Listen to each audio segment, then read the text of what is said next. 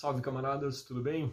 Hoje, 29 de novembro, estamos aqui em dia chuvoso, final de tarde chuvoso, Dia Internacional de Solidariedade ao Povo Palestino. Por isso eu faço aqui minha homenagem a esse povo sofrido, que sofre com apartheid sionista. E nós seguimos na luta representando e ecoando também a voz dos nossos irmãos, dos nossos camaradas da legítima terra palestina.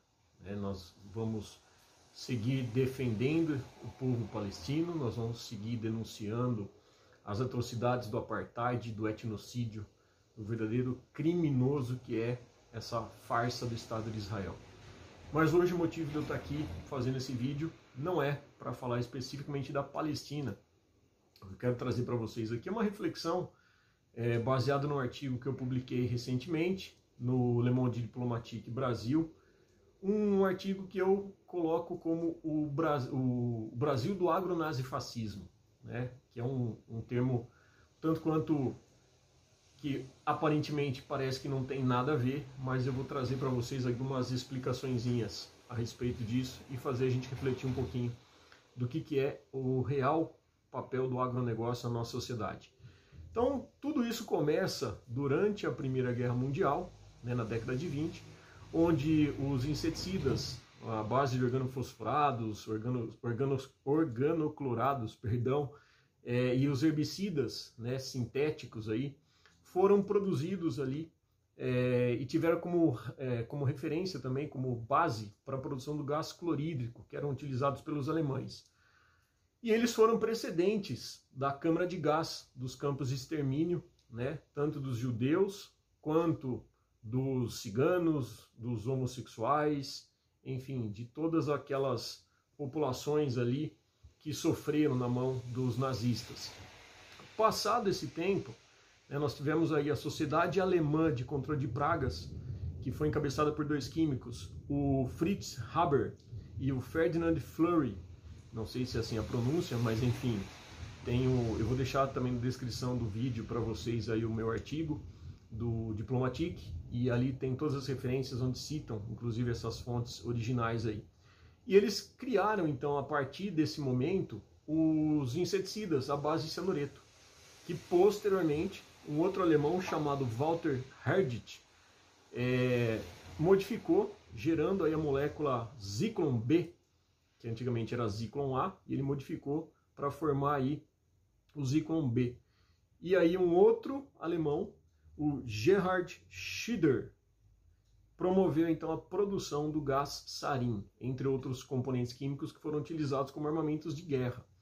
É, acabado então, né, no, no final da, da, Segunda Grande Guerra, então só recapitulando, começa tudo na Primeira Grande Guerra, é, essa guerra química ela foi se aperfeiçoando e consequentemente foi elaborando, foram surgindo novas moléculas, novos compostos químicos, utilizados durante a Segunda Grande Guerra, e com a derrota, obviamente, dos nazistas, ah, o que, que acontece? Surge então a necessidade de modificar toda essa estrutura bélica.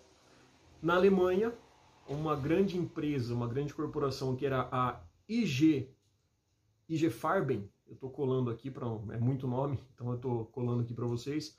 É, essa grande corporação, com o fim da, da, da Segunda Grande Guerra Mundial, ela foi desmembrada em quatro grandes empresas que existem até hoje: a Agfa, a BASF, a Rost e a Bayer. Sendo essas três últimas as grandes empresas, né, hoje em dia, as grandes corporações detentoras aí da, do domínio da tecnologia envolvida aí com a produção de agrotóxicos. Com isso, o, o mundo precisou se reestruturar. Surge posteriormente, então, a famigerada Revolução Verde, que a gente estuda, inclusive, na época do colégio, que a gente fala isso daí. E aí a bandeira que eles levantaram era: precisamos produzir mais alimentos para a população mundial. O que era então a bandeira principal do que hoje a gente chama de agronegócio, né? o agrobusiness, alguns gostam de, de colocar. E na verdade isso daí não passou de uma grande mentira, uma grande falácia, que visava exatamente converter todo o complexo industrial bélico para não perder essa tecnologia e, obviamente, não perder os produtos químicos, as moléculas que eles utilizavam para isso. Com isso, a gente teve então o avanço dos grandes latifúndios, né? nós tivemos aí o, avanço das monoculturas, o desmatamento, né? Nós estamos falando isso lá na década de 60 no Brasil, quando começa aí o golpe militar, sempre com as garras sanguíneas aí do, do imperialismo estadunidense, para que essas empresas então conseguissem é, modernizar a produção agrícola. Então essa foi a grande balela, né, que foi jogada e até hoje os livros didáticos, os livros de história, quando não aprofundam um tema, repetem essa retórica vazia. Eis que surge então toda essa esses projetos financiados durante os golpes militares. No Brasil especificamente nós tivemos aí o apoio da, da Fundação Rockefeller, a Fundação Ford e a própria Agência Estadunidense de Desenvolvimento Internacional, que obviamente começam a financiar, começam a, a promover toda essa baboseira de que precisamos expandir os, os latifúndios, né? precisamos ter mais terras agricultáveis e, obviamente, tudo isso aí gera um desequilíbrio. Em 1970, no Brasil, surge o Programa Nacional de Defensivos Agrícolas e grande parte desses, desse programa, então, ele vai surtir um efeito aproximadamente 20 anos depois, né? na década de 90, início dos anos 2000, principalmente com a aprovação, a legalização do, da soja transgênica. E, e, existe uma relação direta aí, o aumento, né, a legalização dessa soja, por que, que ela foi legalizada? Isso daí foi uma grande crítica que nós tivemos é, durante os governos progressistas no Brasil, inclusive, nós ambientalistas, porque legalizou-se o cultivo de sojas modificadas geneticamente e, obviamente, isso refletiu num consumo e gradativo, um aumento gradativo de produtos químicos, agrotóxicos houve essa necessidade justamente porque a soja estava vindo contrabandeada, principalmente da fronteira com a Argentina, né, entrando ali na região do Rio Grande do Sul principalmente. Então houve aí a, a, essa necessidade de legalização e passaram por cima de várias etapas aí, e, enfim, justificando que seria um processo natural para que o produto fosse realmente sustentável, que a gente não usasse tantos agrotóxicos, que aumentaria a produção o que, como a gente já comentou em outros vídeos, em outros artigos também que eu deixo disponível para vocês no, na descrição do vídeo, é, mostrou-se tudo mentiroso, porque na verdade a produção ela não foi maior, o consumo de agrotóxicos não foi menor, encareceu demais e obviamente nós tivemos aí os pequenos produtores sendo os mais prejudicados, até de uma forma proposital, se a gente analisar friamente, porque uma vez que eles ficam endividados, e, e, precisam comprar sempre dos fornecedores né, dessas sementes modificadas geneticamente, eles acabam ficando na mão dessas corporações.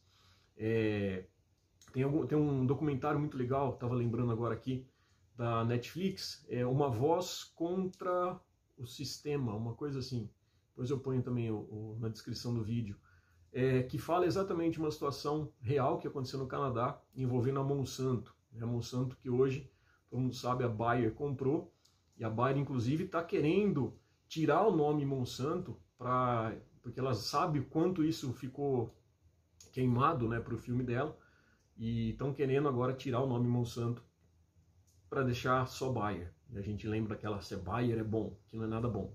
Né? Então a gente sabe que a Monsanto é a maior produtora, uma das maiores produtoras de agrotóxicos, de produtos geneticamente modificados que requerem agrotóxicos, que te deixam doente, e a Bayer é a maior produtora de remédio que vai te vender a cura. Né? Então, olha que sacada brilhante né, desse sistema capitalista. Então, a mesma empresa que te deixa doente é a mesma empresa que vai te vender um remédio para uma possível cura. Mas, enfim, voltando para a questão da, do avanço do, do agronegócio, dos latifúndios, a gente tem exatamente nesse momento da aprovação dos transgênicos, do aumento do consumo de agrotóxicos. O Brasil hoje ainda é o maior produtor, o maior consumidor, perdão, de agrotóxicos no mundo. A gente ingere aí, em média, né, distribuindo a quantidade de, de agrotóxico, nós, nós ingerimos aí de forma indireta de 7 a 8 litros de agrotóxico. Então a gente bebe isso direta e indiretamente, seja pela água, né, ou através de alimentos contaminados, através de, do processo de produção contamina lençol freático, contamina o ambiente, contamina a atmosfera, e a gente está aí sendo então intoxicado por esses venenos por esses agrotóxicos que a gente tem que falar agrotóxico mesmo, não acreditar nessa baboseira aí que eles estão querendo aí com a PL 1459 de tirar esse nome, né, que por sinal foi um nome é, colocado aí pelo professor Adilson Pascoal, aqui da Exalc, que ele que determina esse nome, né, que fica, que mostra o que, que são, né, produtos químicos que são tóxicos, e agora eles querem simplesmente criar um eufemismo aí, uma, uma palavrinha mais bonitinha, né, não sei se é eufemismo que fala, enfim, perdoem os, as professores e professores de português aí, é, mas eles querem colocar como pesticida, né, que matariam as pestes. Enfim, isso é uma outra discussão que a gente pode abordar em outra, um outro momento.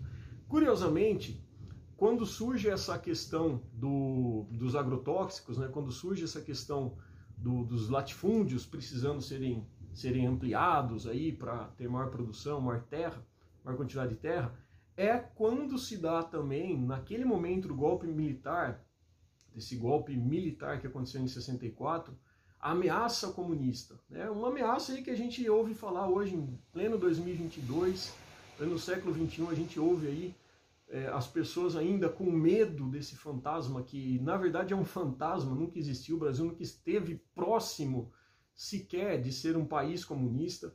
Países comunistas hoje praticamente não existem. Ah, mas a China é comunista. Não, a China é um país, a gente já falou isso, né? É, é de um capitalismo mais sociável, vamos falar assim, com uma maior distribuição, maior igualdade, mas está longe de ser o comunismo naquela ideologia que existe. Então o comunismo ele não passa de um fantasma mesmo. Seria uma ideia muito bonita, a, a teoria dele é muito bonita, mas o Brasil nunca passou perto. Né? O pessoal até brinca que foi só em Copa do Mundo que o Brasil, quando jogou contra a União Soviética, né? a União das, União das Repúblicas Socialistas Soviéticas, que o Brasil esteve mais próximo do comunismo. Mas toda essa balela surgiu então né, para ameaçar, falando que as pessoas iam perder direitos, que iam perder as casas, aquela mesma retórica vazia que a gente ouve hoje em dia. Né, a pessoa achando que ela vai perder o, o carro dela financiado, a casa própria dela que está financiada, e não tem nada disso. Mas surge essa ideia da ameaça comunista justamente porque Jango promete no, durante a sua, a sua eleição que ele faria a reforma agrária né, distribuindo terras, como garante né, até hoje a nossa Constituição de 88, Jango em 64 já falava, distribuir terras que estavam improdutivas, que estavam ali não exercendo seu papel social para a reforma agrária.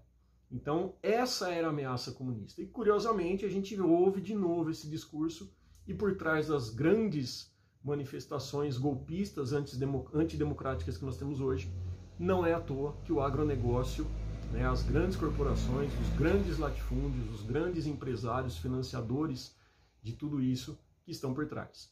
É, então é preciso a gente entender que essa ideia né, que o Brasil sofre hoje e entender que quem domina hoje 70% do mercado mundial da produção, principalmente de grãos, das commodities, são cinco grandes corporações né, que, que monopolizam praticamente que é a Singenta, a BASF, a Bayer, Monsanto, a Corteva, que é a, a, fusão que ocorreu com a Dupont e a Dow, e a FMC.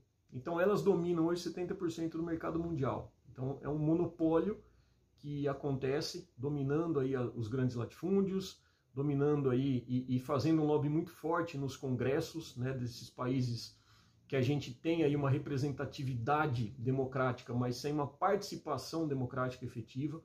E aí, obviamente, não à toa que essas grandes corporações financiam políticos ligados à bancada do agronegócio, né? a bancada do boi, a bancada da bala e a bancada ruralista. Por que isso? Porque para eles interessa a financiar golpes que vão acabar com direitos trabalhistas, promovendo e permanecendo, perpetuando um processo de escravidão, né, de semi-escravidão. Como existem várias denúncias no Ministério Público, Ministério Público Federal investigando, muitas delas associadas a esse regime de semi-escravidão, a que os trabalhadores rurais acabam é, sendo submetidos. Então, para eles interessa isso porque quanto menos direitos eles tiverem, mais fácil explorar essa matéria-prima, mais fácil extrair esse produto que vai virar commodity, que vai gerar lucro, lembrando que eles serão vendidos em dólar, por, isso também interessa uma crise política, porque a moeda desvalorizada, o real desvalorizado, consequentemente, o dólar vai estar tá valendo mais. E eles exportam essas commodities. E para eles interessa exatamente essa exportação. Não esqueçam, como a gente também já falou, e eu repito aqui, o que aconteceu em 2021.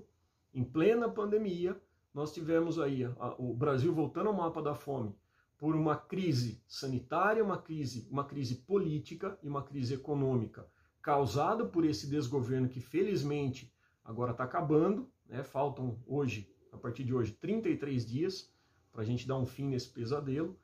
E a gente teve então o preço do arroz, por exemplo, batendo quase 50 reais o saco de, de, de 5 quilos.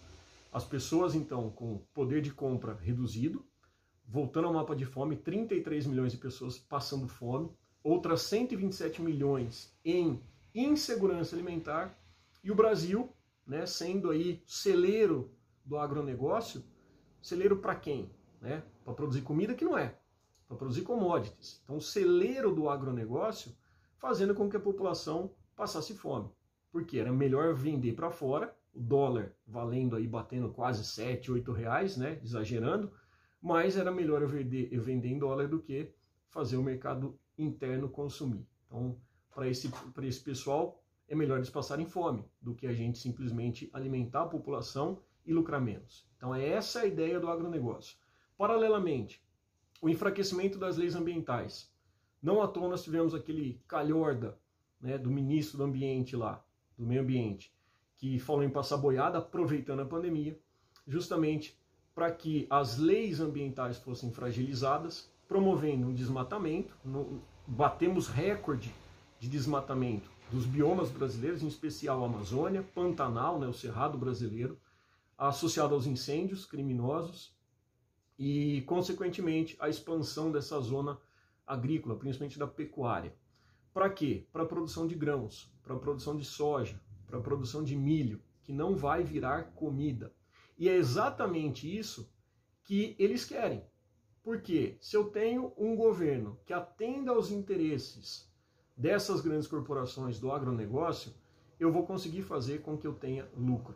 É esse, é esse o ponto. É esse o interesse desse sistema de morte. O agro não é tech, o agro não é pop, o agro não é nada disso. O agro é golpe, o agro é morte, o agro é destruição, o agro é desmatamento, o agro é fome.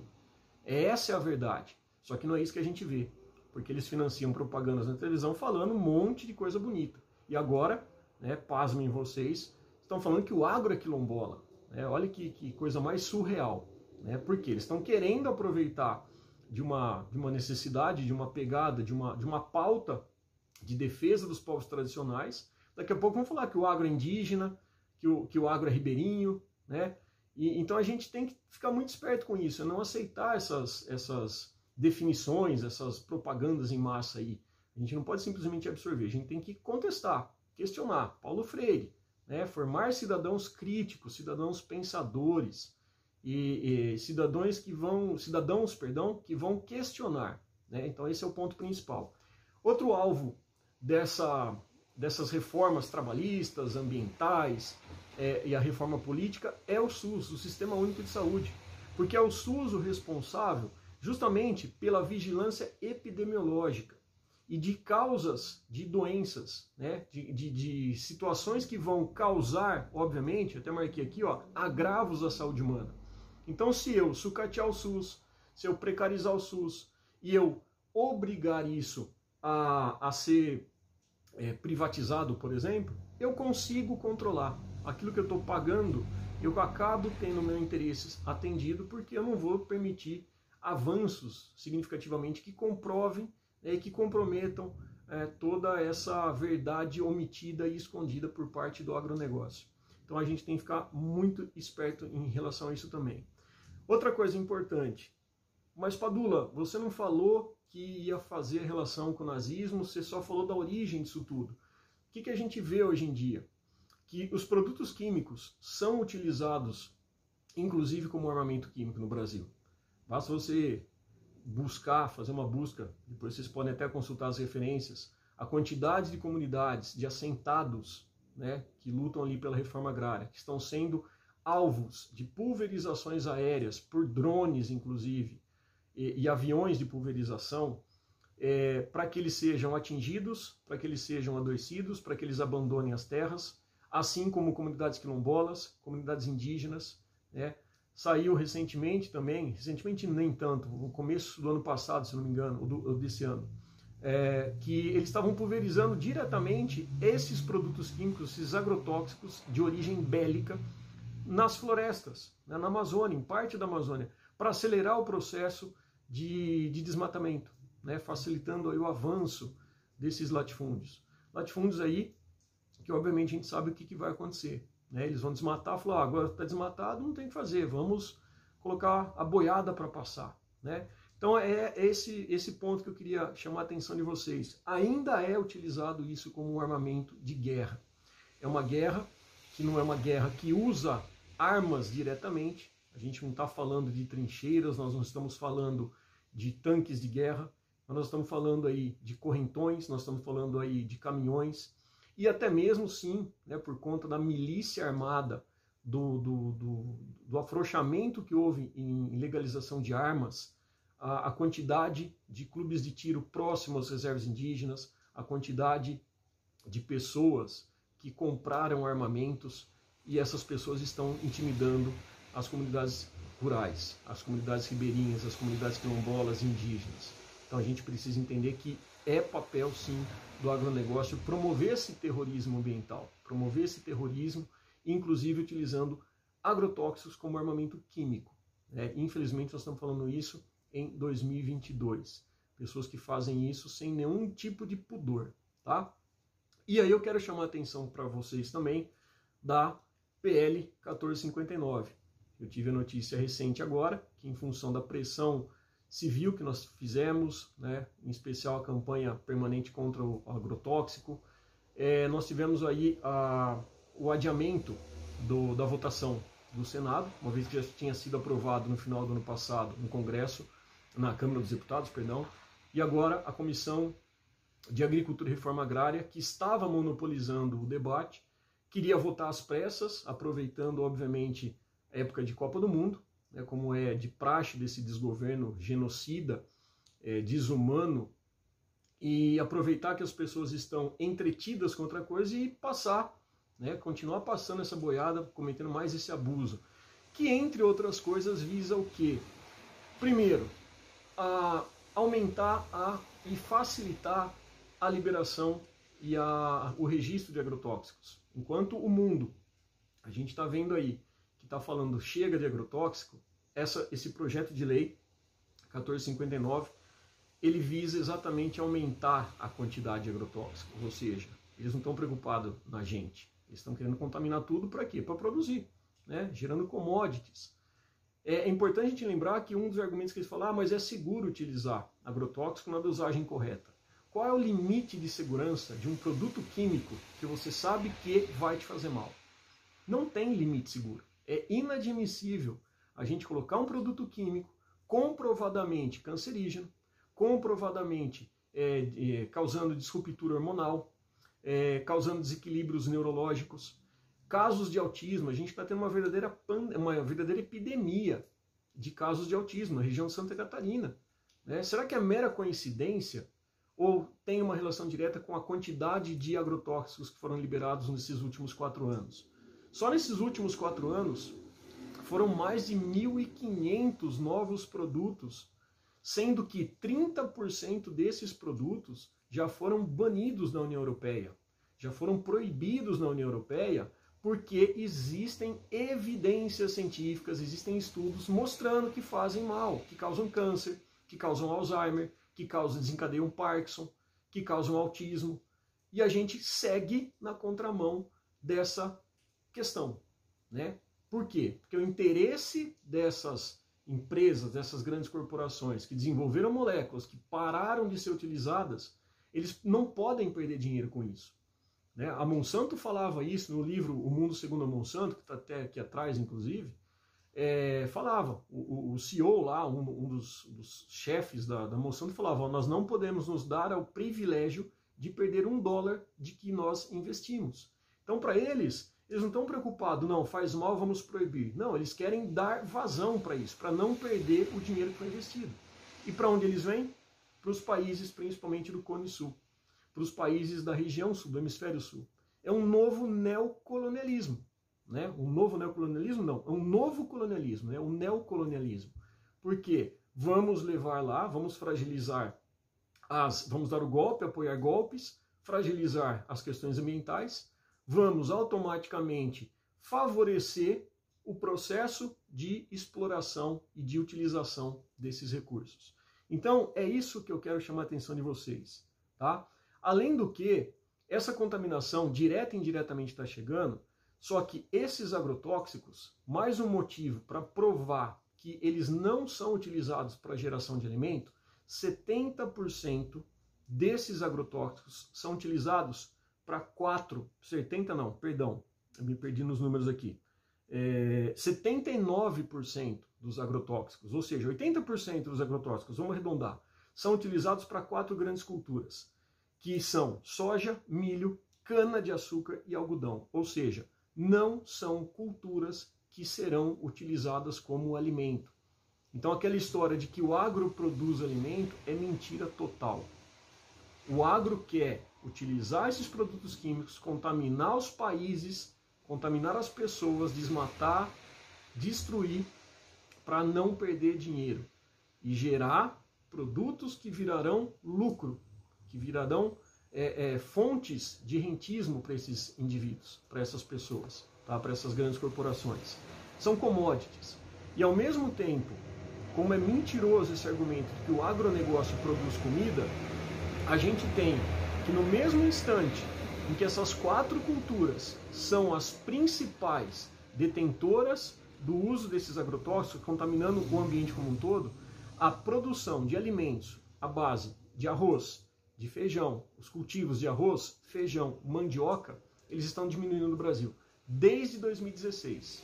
Ou seja, desde o golpe parlamentar contra a presidenta Dilma, a gente está vendo que há um interesse não à toa eles financiaram também o golpe, há o interesse em diminuir a produção de alimento e produzir mais nessas terras agricultáveis as commodities. Então isso a gente precisa entender e entender um pouquinho o que, que é essa PL 1459. Mas Padula, da onde vem então a comida? O que, que a gente tem que fazer? A comida que a gente está comendo, 70% dela não vem dessas grandes fazendas. Esse, essa soja que você está vendo aí, ela não está sendo usada para fazer óleo de soja para você. Ela está virando comida para engordar animal, para virar ração, para ser exportada. Ela vai ser então trabalhada lá fora e aí o Brasil importa isso daí. Ou seja, além de promover todo o dano da produção utilizando agrotóxico, a gente está promovendo uma desindustrialização do nosso país, o que vai contra os princípios dos Objetivos de Desenvolvimento Sustentáveis, os ODS, que a Agenda da ONU 2030 promove, né? que é o objetivo que a gente tem que ter, que é promover a sustentabilidade no campo social, econômico e ambiental. Então, a agroecologia é a salvação.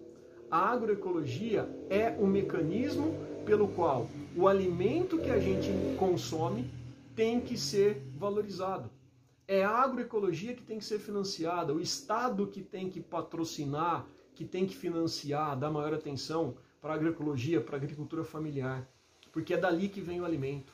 Mais do que isso, a gente consegue também promover uma reindustrialização, porque a gente não precisa exportar e comprar. A, a, a sustentabilidade ela vai ser feita também a partir do momento que a gente valorizar esse mercado interno nosso, valorizando os, os diferentes ambientes que a gente tem de produção. A gente não precisa depender disso. Até porque, se a gente ficar dependendo sempre dessa importação, com crises, né, com valorizações de dólar, com moedas externas aí valendo mais que a nossa moeda interna, em uma pandemia, em uma situação de uma crise política, a gente fica à mercê do quê? Né? Então a gente precisa pensar um pouquinho a respeito disso. Tá? Então é financiar a agroecologia e para começar uma coisa que seria extremamente importante, que já passou por uma comissão especial lá na Câmara dos Deputados, é a aprovação da Política Nacional de Redução de Agrotóxicos, o PINARA. É isso que a gente tem que mobilizar para que a Câmara, o Senado, o Congresso Nacional como um todo aprove, porque isso vai garantir um alimento de maior qualidade, uma redução gradativa. O agronegócio não vai deixar de existir, é bom que se diga, a gente precisa, obviamente, do processo de exportação, mas alimento de verdade vem da agroecologia. E alimento de qualidade, alimento de verdade, passa pela redução de agrotóxicos, porque não é mais possível a gente continuar ingerindo produtos que vão nos deixar doentes, sobrecarregando o sistema de saúde, deixando as pessoas doentes, afastando do trabalho, né? pessoas que vão ficar dependentes, pessoas vão ficar ali é, muitas vezes afastadas. Então a gente não pode mais promover esse tipo de barbaridade, tá bom? É, acho que basicamente é isso que eu queria trazer para vocês. Lembrando também uma outra coisa, eu vi aqui a última observação que eu queria passar. A agroecologia produz alimento e a produção agroecológica, além de ser sustentável, ela vai preservar as florestas, vai preservar os biomas, ela gera emprego, ela gera renda, ela gera maior quantidade de alimento, tanto quanto ou maior do que a grande parte aí que a gente ainda tem do agronegócio. Então, agroecologia é a solução. E é isso que a gente espera do novo governo, que a gente sabe que vai ser um, um processo difícil, até porque nós temos um Congresso extremamente reacionário, com a bancada ruralista, a bancada da bala, é, a bancada conservadora, querendo jogar contra, mas nós, enquanto sociedade, nós temos que nos mobilizar, nós temos que fazer pressão, porque esses caras que estão lá, se eles foram eleitos, independentemente de nós termos votado ou não, eles estão lá para nos representar. A nossa democracia, que está resistindo e vai resistir, a gente conseguiu destruir isso daí, essa tentativa de golpe, a gente vai acabar, né, enterrar de vez isso daí com a posse do presidente Lula, a gente tem que exigir deles. A gente pode e deve fazer com que esses indivíduos que estão lá, sejam deputados, sejam senadores, que estão representando o povo, que eles também sejam a nossa voz. E para isso nós temos que exigir essa democracia participativa. Tá bom? Se você gostou desse vídeo, então, eu agradeço pela sua atenção. Ficou um vídeo um pouquinho longo, mas eu espero que você tenha gostado. Se você puder, compartilhe essa informação, vamos trocando ideia. Se tiver alguma dúvida, deixe nos comentários, se inscreva no canal aí e a, a gente vai falando novos assuntos à medida que forem surgindo. Qualquer sugestão também, sejam bem-vindos, bem-vindas para a gente trocar ideia e propor aí novos vídeos para vocês. Tá bom, gente? Agradeço, beijo no coração de vocês, hasta, hasta la vitória sempre, venceremos!